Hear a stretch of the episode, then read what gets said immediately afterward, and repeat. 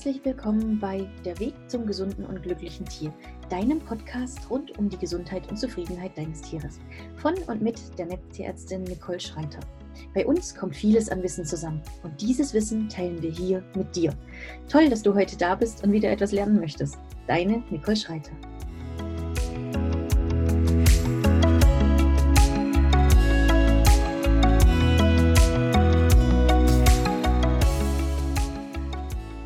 Heute reden wir über unsere heißgeliebte Schokolade. Im Durchschnitt konsumiert jeder Deutsche jährlich etwa 11 Kilo Schokolade. Kein Wunder, die Süßigkeit schmeckt ja nicht nur toll, sondern beim Verzehr werden auch noch Glückshormone freigesetzt und durch die Glückshormone unser Belohnungszentrum aktiviert. Auch ich nasche sehr gern, muss ich gestehen. Meistens auch während ich Artikel für euch schreibe. Wobei ich momentan sehr den Fokus auf gesunde Ernährung lege und daher über Weihnachten dieses Jahr eher zurückhaltend bin. Dominosteine sind aber für mich wirklich was ganz, ganz Tolles.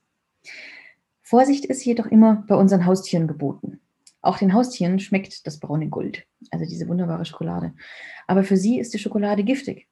Schokolade wird von den meisten Hunden und Katzen gerne freiwillig aufgenommen, weil sie aufgrund des hohen Zuckergehaltes süß schmeckt. Man sollte Süßigkeiten also immer außer Reichweite von Tieren aufbewahren. Der hohe Zuckergehalt ist gesundheitsschädigend und kann Verdauungsstörungen auslösen.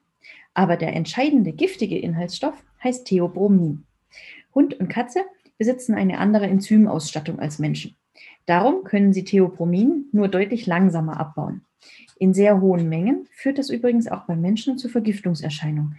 Dazu müsste man allerdings mehrere Kilo Schokolade auf einmal aufnehmen. Und so viel schafft man gar nicht. Da wird einem vorher schlecht.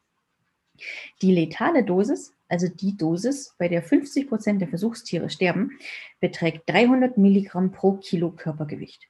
Eine Tafel Zartbitterschokolade enthält etwa 1000 Milligramm Theobromin.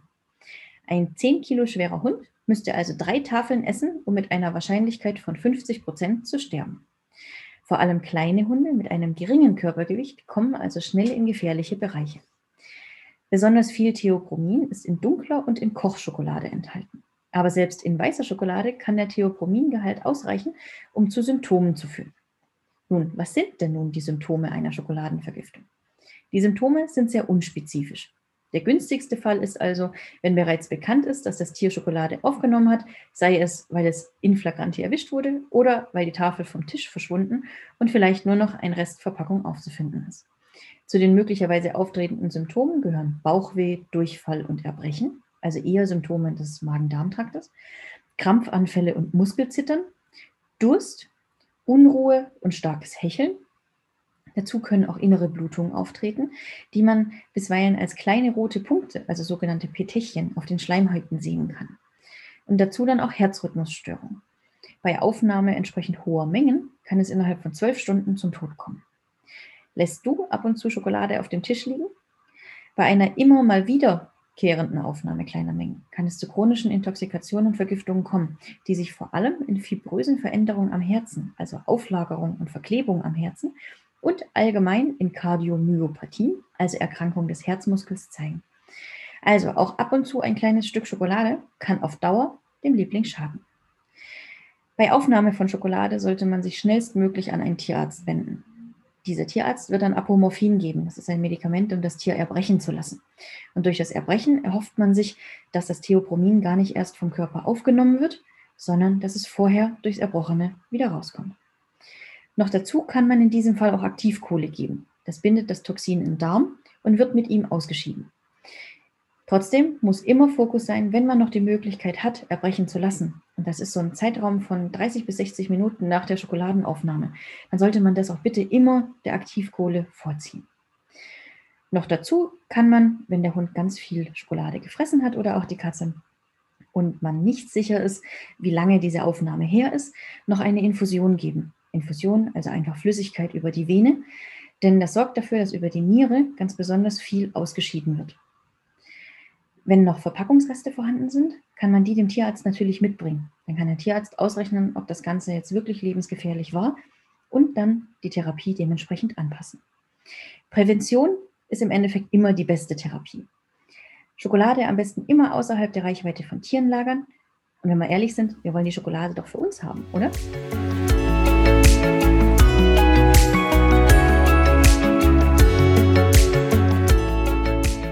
Meisten Menschen wissen, dass Tiere keine Schokolade fressen sollen. Aber dass auch Birkenzucker tödlich sein kann und das ziemlich schnell, ist den wenigsten bekannt.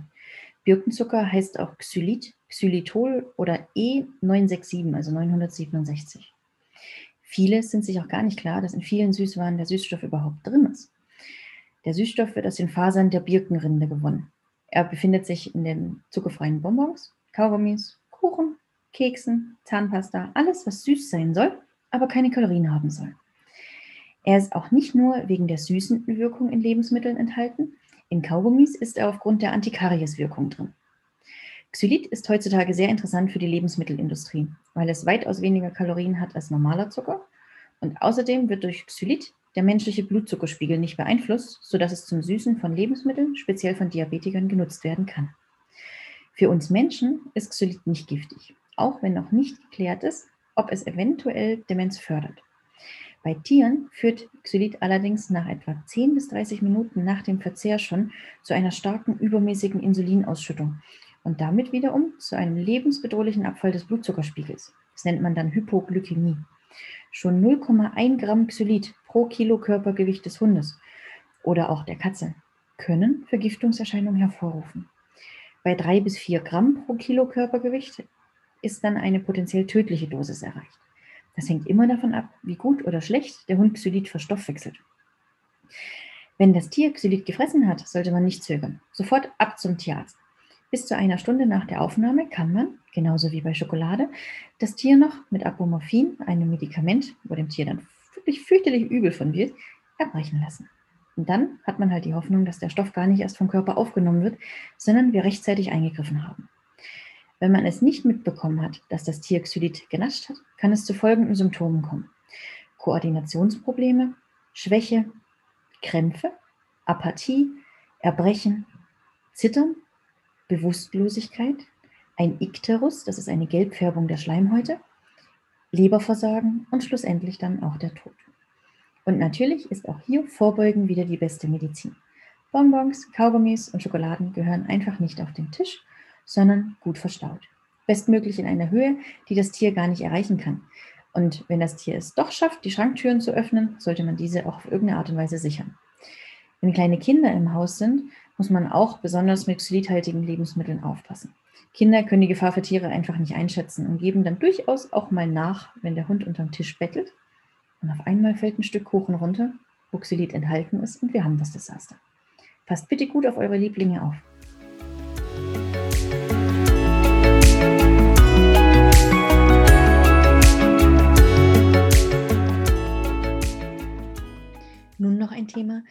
Winter eine ganz besonders große Rolle spielt. Besonders, wenn wir anfangen, unseren Alltag etwas gemütlicher zu verbringen. Das Thema Nüsse. Einen extrem hohen Gehalt an wertvollen Omega-3-Fettsäuren, Vitaminen, Eisen und anderen Nährstoffen hat die Walnuss zu bieten.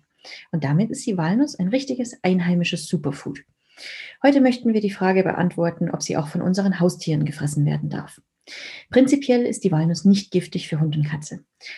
Die Hunde und die Katzen können sogar positiv von den wertvollen Inhaltsstoffen profitieren. Bei Einsatz in der Heimtierfütterung ist allerdings der hohe Kaloriengehalt zu beachten. Die Walnuss sollte auf gar keinen Fall an übergewichtige Tiere verfüttert werden.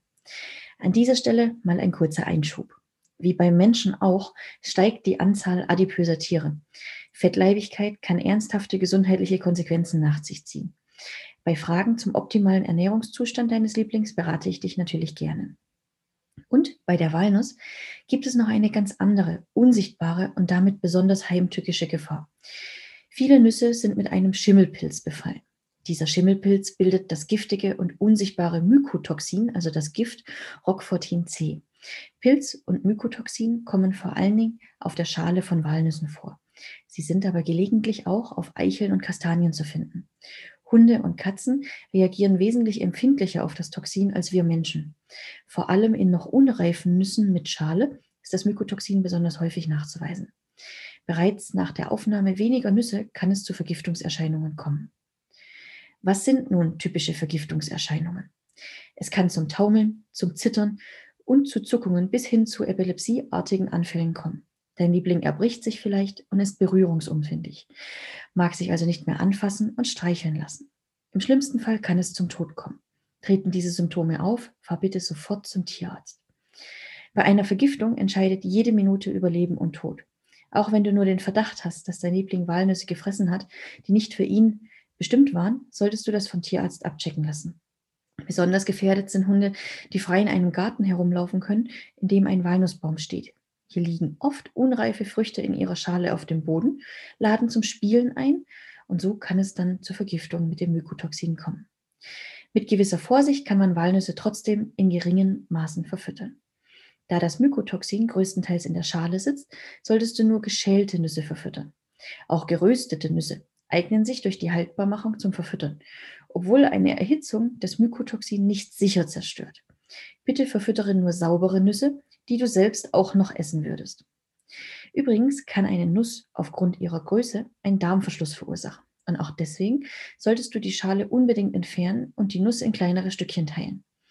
Ein Darmverschluss zieht eine Operation nach sich und das wollen wir an Weihnachten nun wirklich nicht haben. Da die Lagerung die Qualität der Nüsse stark mindert und sie ungenießbar machen kann, wollen wir dir noch ein paar Tipps mit auf den Weg geben. Lagere nur saubere Nüsse mit intakter Schale ein. Lass die Nüsse zunächst für vier bis sechs Wochen bei ca. 25 Grad Celsius, zum Beispiel im Heizungsraum, trocknen. Wende die Nüsse alle paar Tage, damit sie von allen Seiten trocknen können.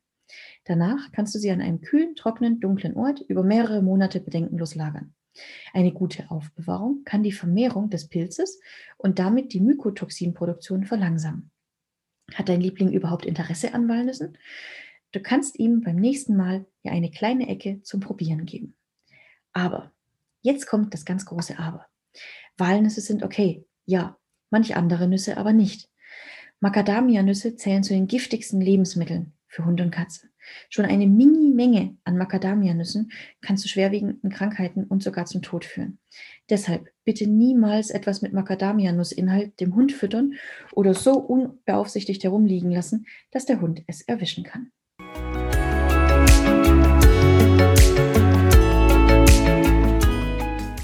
Über eine Gefahr möchte ich an dieser Stelle auch noch sprechen. Von Knochen und vor allem Röhrenknochen können etliche Gefahren ausgehen. Knochen adulter, also erwachsener Tiere, sind poröser als die jüngerer Tiere. Sie splittern schneller, wenn dein Liebling sie zerkaut. Knochensplitter sind hart und meist sehr spitz und können die weiche Schleimhaut des Magen-Darm-Kanals verletzen. Gleiches gilt für abgekochte Knochen. Durch Hitze werden sie porös und sollten auf gar keinen Fall verfüttert werden. Geflügel und Kleintiere haben kleine spitze Knochen, die ebenfalls ein Verletzungsrisiko für den inneren Verdauungstrakt deines Lieblings darstellen. Sie sollten auf gar keinen Fall verfüttert werden. Eine Ausnahme stellen Hühnerhälse dar. Sie splittern nicht und sie bestehen aus wenig Knochen im Verhältnis zu viel Weichteilgewebe, sodass die Gefahr der Knochenkotbildung deutlich geringer ist. Aber was ist denn eigentlich Knochenkot?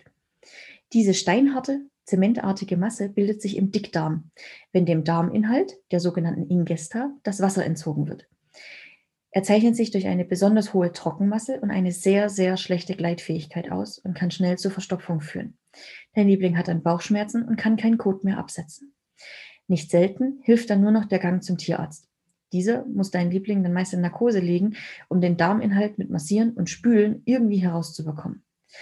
Um der Bildung von Knochenkot vorzubeugen, solltest du Knochen wirklich nur in geringen Mengen verfüttern. Bei Vielfraßen ist aber auch hier Vorsicht geboten. Trittst du mit der Absicht an deinen Liebling heran, ihm den Knochen wieder wegzunehmen, damit er nicht zu viel auf einmal frisst, lernt er. Er lernt, dass du ihm sein Leckerli wegnehmen möchtest und könnte den Versuch starten, den ganzen Knochen auf einmal zu verschlingen. Das kann zur Verletzung des weichen Magen-Darm-Kanals und zu Verlegung und Verstopfung führen, welche dann wieder nur operativ behoben werden können. Kurzes Fazit zu Knochen an Weihnachten. Rohe Knochen vom Kalb oder vom Lamm eignen sich am ehesten und bitte, bitte gebt euren Schätzen nichts von Ente, Gans und Co. ab. Das kann wirklich richtig übel ausgehen und ist meiner Meinung nach den kurzen Genuss nicht wert.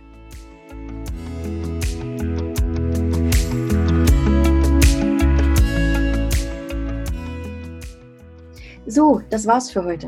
Ich freue mich riesig über eine positive Bewertung dieses Podcasts und freue mich, mit dir in unserer Facebook-Gruppe Der Weg zum gesunden und glücklichen Tier über deine Gedanken zu plaudern. Tschüss und bis zum nächsten Mal. Deine Nicole Schreiter.